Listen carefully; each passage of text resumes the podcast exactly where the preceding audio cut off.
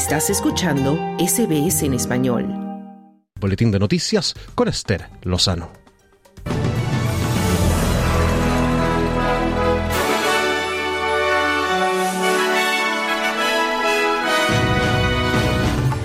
La ministra Penny Wong insta al Reino Unido a confrontar su pasado colonial. La policía está tomando medidas legales para impedir que la gente proteste frente al funeral del cardenal George Pell el jueves en Sydney. Y el Congreso de Perú suspende por tercera vez el debate para resolver si adelanta las elecciones generales para este año. Estos son los titulares del miércoles 1 de febrero.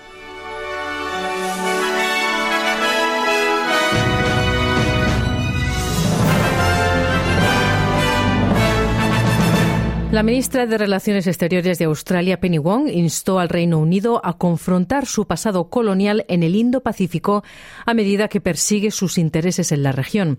Wong, quien visita el Reino Unido por primera vez desde que asumió su cargo, hizo estos comentarios en un importante discurso en el King's College diciendo que la relación de 250 años entre las dos naciones debe modernizarse, ya que Australia ahora se ve a sí misma como parte de la región.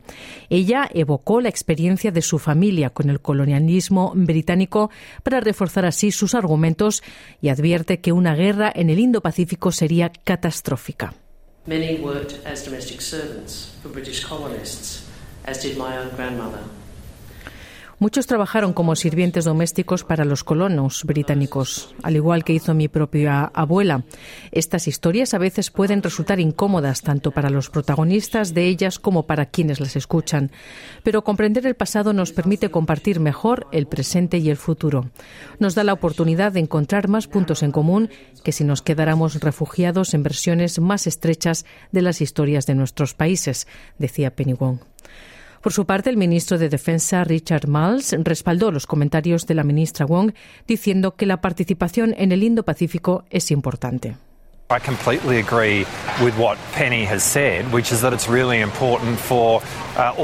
Estoy completamente de acuerdo con lo que ha dicho Penny, que es realmente importante que todos los países piensen en su pasado en términos de proporcionar una puerta de entrada para un compromiso significativo en el futuro.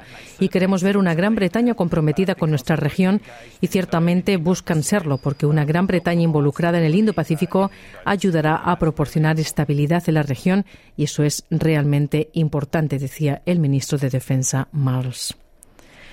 Y como adelantábamos en titulares, la policía está tomando medidas legales para impedir que la gente proteste frente al funeral del cardenal George Pell, que se va a celebrar este jueves, ya que el grupo de manifestantes afirma rechazar a su persona y todo lo que representa. La protesta organizada por un grupo LGBTQI se produce en contra de la postura del cardenal difunto sobre el aborto y el matrimonio entre personas del mismo sexo. Mientras el cuerpo del cardenal yace en la Catedral de Santa María de Sydney, cintas de colores bordean el perímetro de la iglesia en memoria de los afectados por el abuso sexual infantil por parte del clero. El comisionado adjunto de Nueva Gales del Sur, David Hudson, dijo a la ABC que la policía no está en contra de la protesta, pero que representa un riesgo para la seguridad pública. New South Wales Police is not opposed to the topic that the protesters wish to air. La policía de Nueva Gales del Sur no se opone al tema que los manifestantes quieren escuchar. Ciertamente respetamos el derecho de las personas a poder protestar y escuchar sus voces. Hubo una serie de aspectos dentro del, del formulario presentado por los organizadores que creemos que presentan un riesgo para la seguridad pública. Hemos intentado negociar con esos organizadores, sin embargo, esto ha demostrado no tener éxito, decía el comisionado adjunto de la policía. Y el exministro liberal Alan Touch está enfrentando preguntas sobre su participación en la supervisión del programa RoboDebt o RoboDeuda ante la Comisión Real que examina el fallido programa. La exasesora de Touch, Rachel Miller, testificó ante la comisión el martes diciendo que ella trató de cerrar el escándalo del plan al publicar historias en los medios sobre cómo la coalición estaba detectando supuestas trampas de los receptores de asistencia social. El plan de recuperación de deuda de Centerlink del gobierno anterior de la coalición calculó incorrectamente que los beneficiarios de asistencia social debían dinero y emitió varios avisos demandando pagos de deuda. El abogado principal que asiste a la comisión, Justin Gregory, preguntó a Touch sobre uno de los primeros informes que recibió poco después de comenzar el cargo ministerial, que incluía detalles sobre la integridad del programa. The concern that was communicated was that you may want even more historical data, that is, back as far as 2000, to recover even more overpayments. Do you recall Escuchamos ahí la pregunta del abogado diciéndole a Touch que la preocupación que se comunicó fue que usted deseaba obtener aún más datos del pasado que se remontaban al año 2000 para recuperar aún más supuestos sobrepagos. Y la pregunta es, ¿recuerda haber expresado algo similar a personas dentro del departamento durante esta primera semana? A lo que Touch responde no. Yo diría que eso fue dentro de las cinco semanas desde que me hice ministro. Sí, eso es correcto, decía el exministro. Este controvertido programa recuperó más de 750 millones de dólares de más de 380.000 personas, lo que resultó en que varias de estas personas se suicidaron mientras eran perseguidas por deudas falsas. A pesar de las importantes preocupaciones sobre la legalidad del programa, este plan de recuperación de deuda funcionó y estuvo activo entre el 2015 y el 2019. Si usted o alguna persona que conozca necesita ayuda psicológica, se puede comunicar con Lifeline en el 13 11 14 13 11 14 o con Beyond Blue en el 1300 224 636. En caso de emergencia, saben que tienen que llamar al triple cero. En otros asuntos, el ministro principal del Territorio del Norte dice que se necesita una solución liderada por la comunidad para abordar el aumento de la delincuencia juvenil en Alice Springs. La ministra indígena australiana Linda Burney dijo que el enfoque del gobierno es proteger a las mujeres y los niños de los actos de violencia.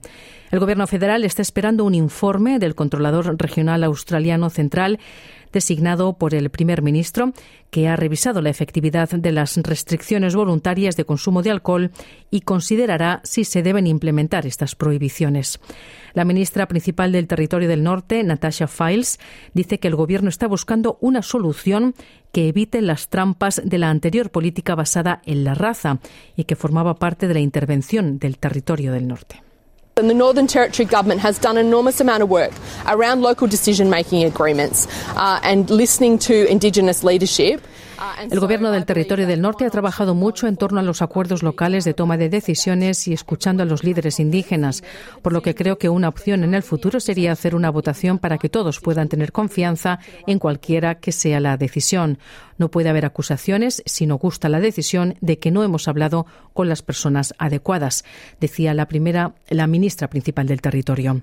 La ministra se va a reunir mañana con el primer ministro para debatir posibles soluciones.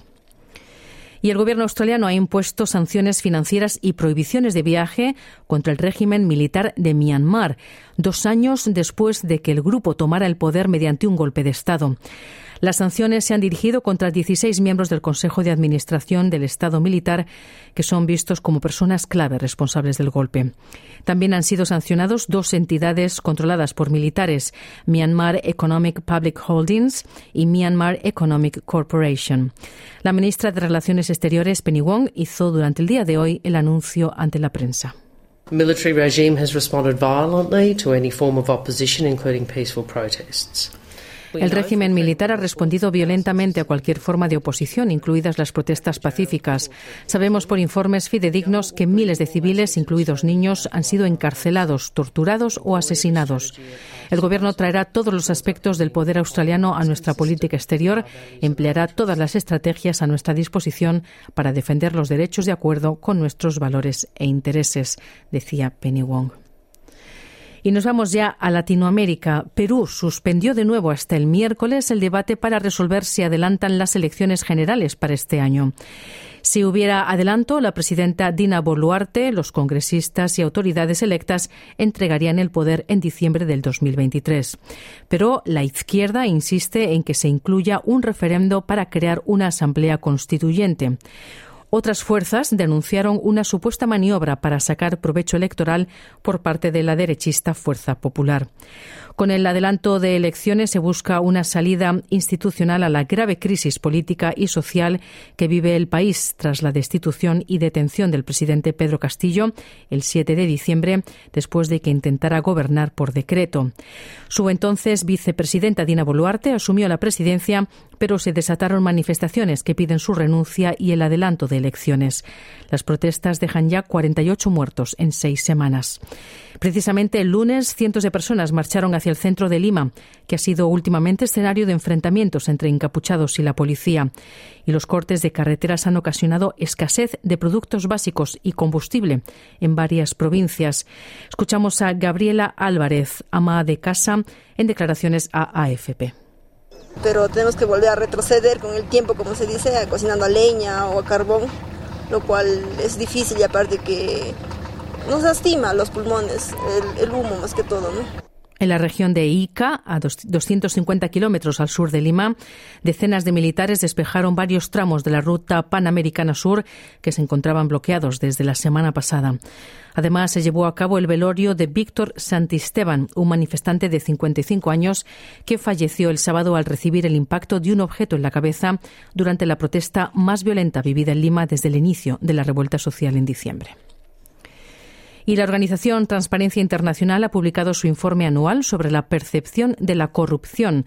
Y por cuarto año consecutivo, las Américas obtienen una puntuación media de 43 sobre 100 en este índice de percepción de la corrupción.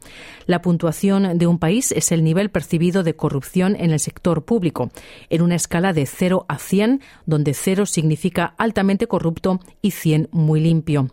Desde el año 2016, 27 de los 32 países de las Américas no muestran avances en la lucha contra la corrupción. A la cabeza del ranking regional sobre países más limpios se ubican Uruguay y Canadá, cada uno con una puntuación de 74, seguidos por Estados Unidos con 69. En los países con los puntajes más bajos están Venezuela con 14, Haití con 17 y Nicaragua con 19 por lo que resulta difícil trazar una línea clara en estos sitios entre las instituciones públicas y las redes criminales.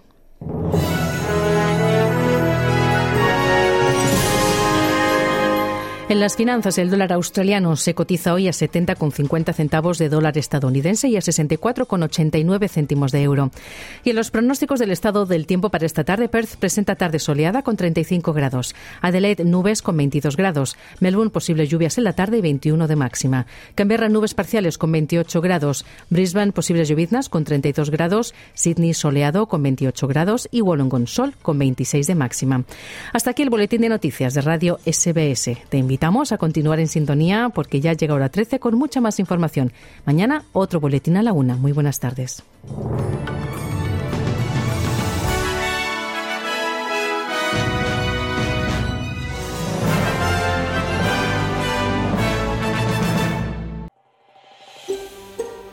¿Quieres escuchar más historias como esta? Descárgatelas en Apple Podcasts Google Podcasts, Spotify o en tu plataforma de podcast favorita.